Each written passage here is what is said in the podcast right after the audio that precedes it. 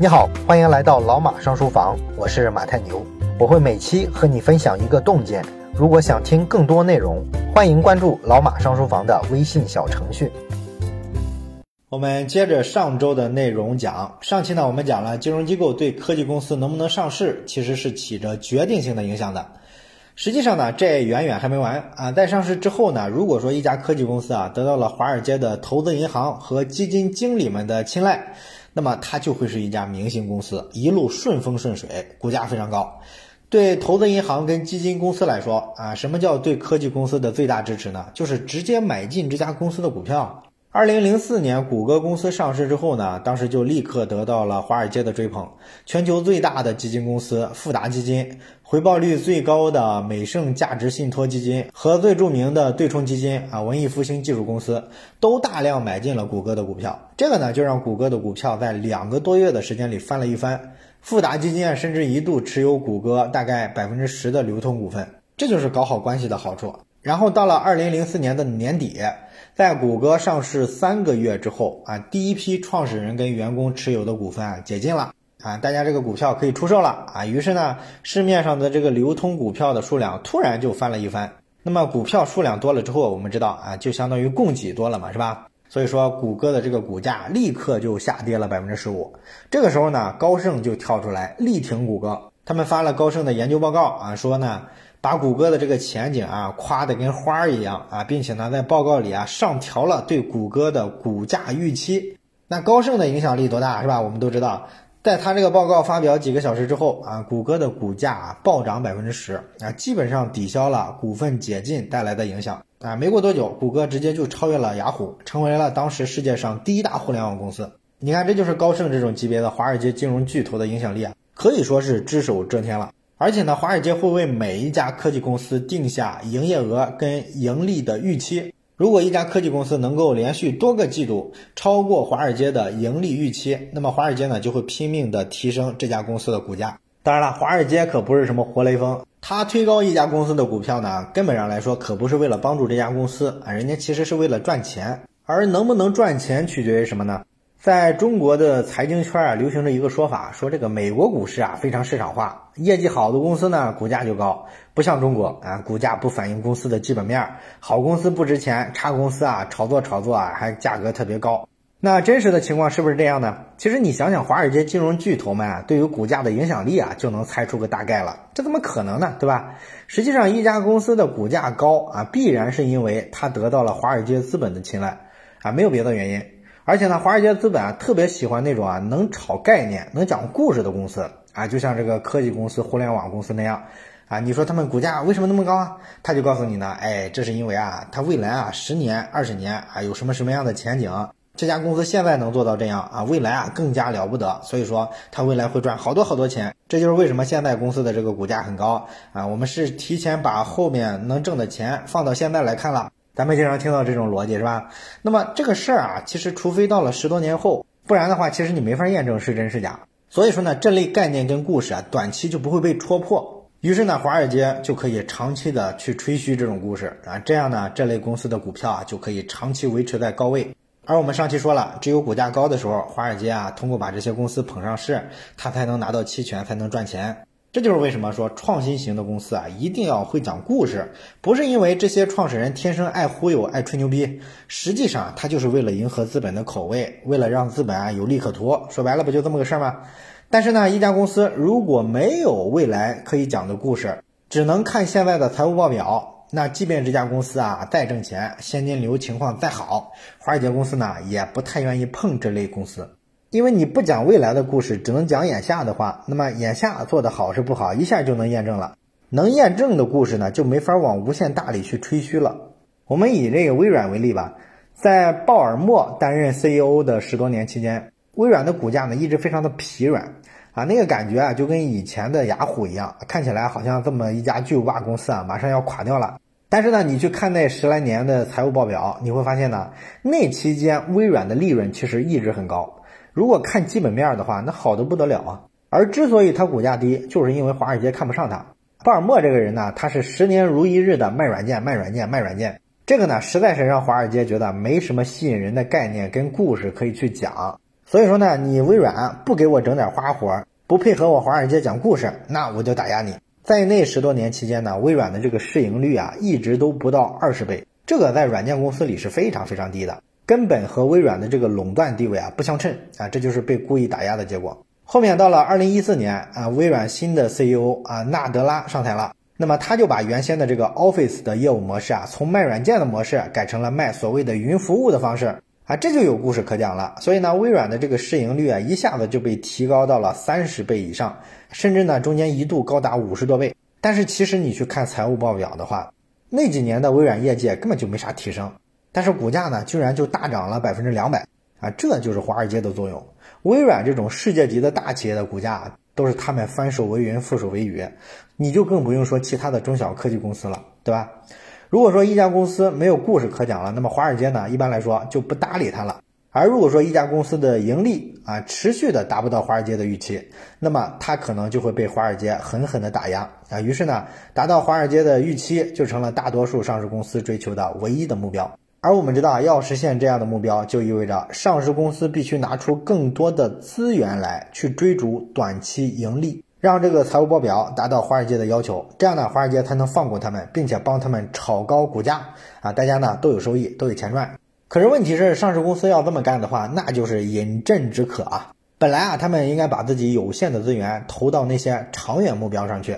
但是长远目标呢，一般来说都是很难短期赚钱的啊。你比如说要做成微信这种级别的产品，那么前期呢，腾讯要烧钱啊，而且呢是烧好多好多年，这样才能做出来一款超级巨无霸的国民级的应用。而华尔街的大量的科技公司呢，在上市之后啊，要把自己所有的资源都拿去追逐短期目标，长期目标呢就被搁置了啊，甚至是被放弃了。所以公司的长期竞争力啊，其实就被牺牲了。那么我们都知道，美国有一款跟微信长得特别像的社交软件，叫做 WhatsApp。那微信呢，后来集合了很多功能啊，像什么支付、打车、订酒店、购物、银行卡还款、交水电费等等等等啊，无比方便，是吧？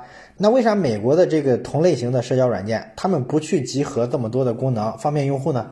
有些人呢就说，哎呀，这是美国有反垄断法，他们不敢这么干啊。中国法制不健全，才会出现微信这种超级 APP。这个呢，其实都是在瞎扯。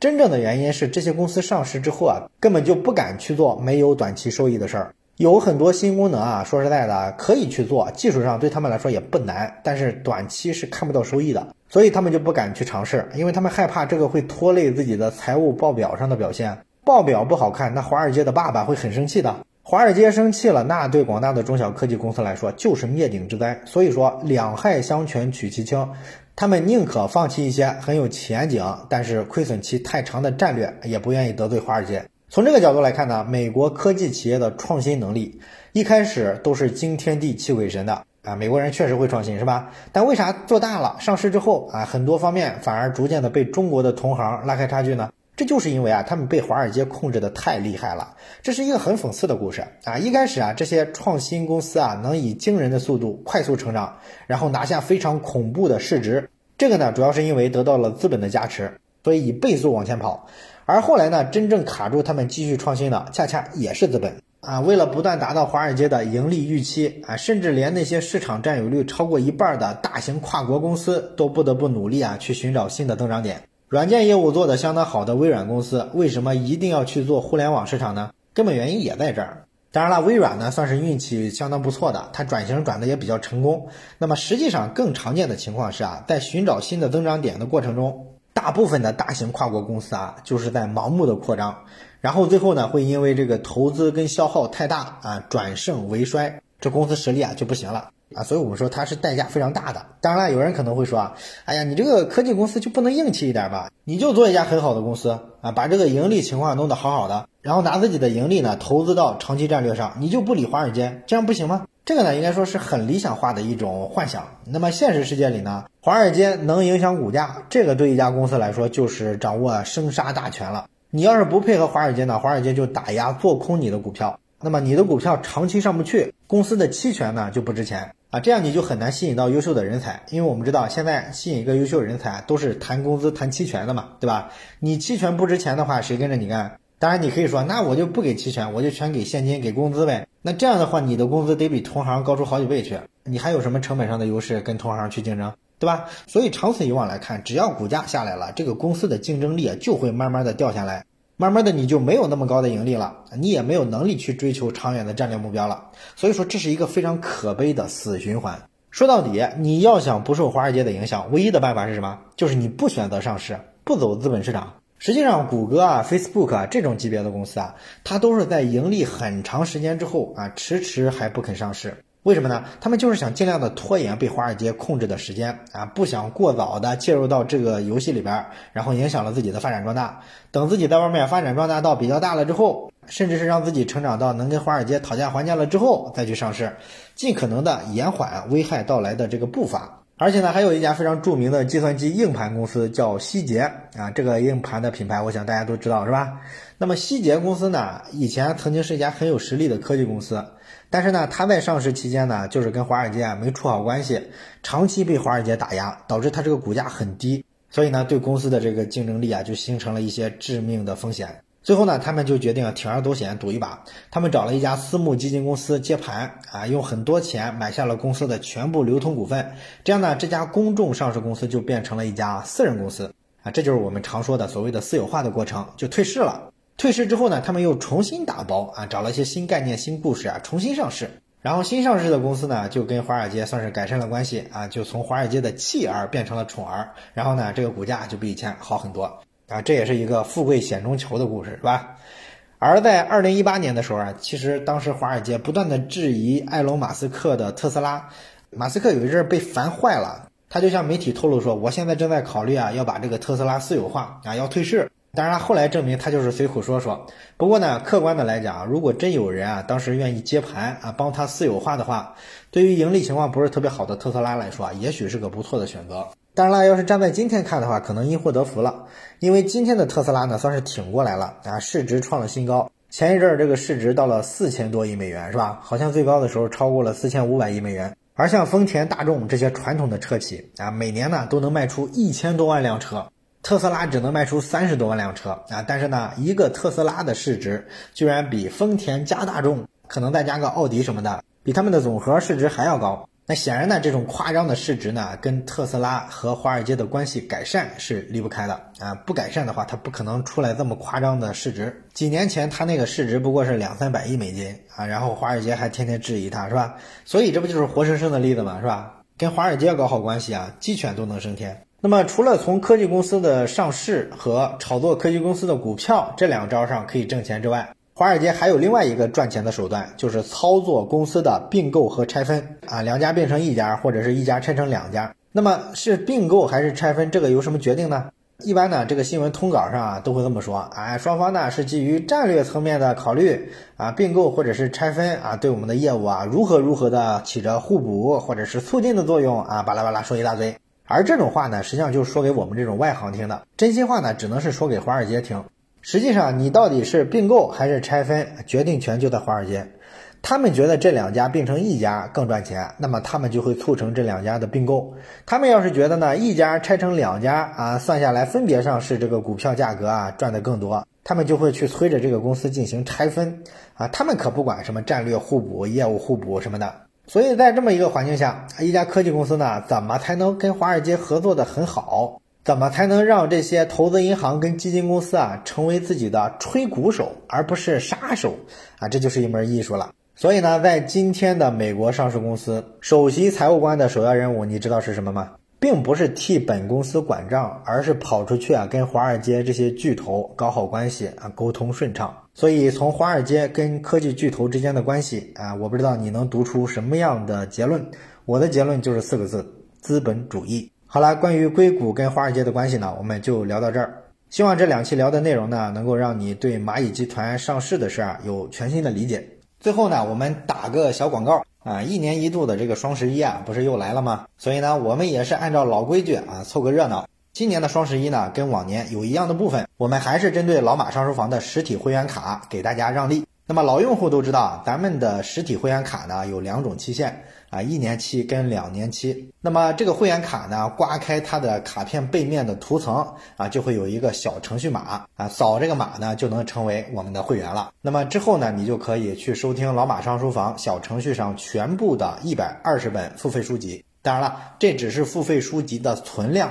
还有增量的部分呢，啊，一年期的会员呢就能收听未来一年持续更新的五十本付费书籍，两年期的会员呢就能收听未来两年之内更新的一百本书啊，所以呢，这个存量加增量算下来，我们这个付费书库啊其实是越来越大的，买这个会员呢是越来越划算的。那说回本次的双十一特惠，我们这次特惠呢是这么安排的：一年期的实体会员卡从一百九十九降价到一百五十九。两年期的实体会员卡呢，从三百六十九降价到两百九十九啊，不管是哪种吧，基本都是一顿饭钱。另外呢，今年还推出了两个套餐啊，一个呢是一年卡套餐啊，包含一张一年期的实体会员卡，一个老马上书房的定制笔记本，还有一个老马上书房的定制靠枕。那这个套餐的双十一价格是卖二百二十九元，双十一之后呢会恢复原价，恢复到两百九十九元。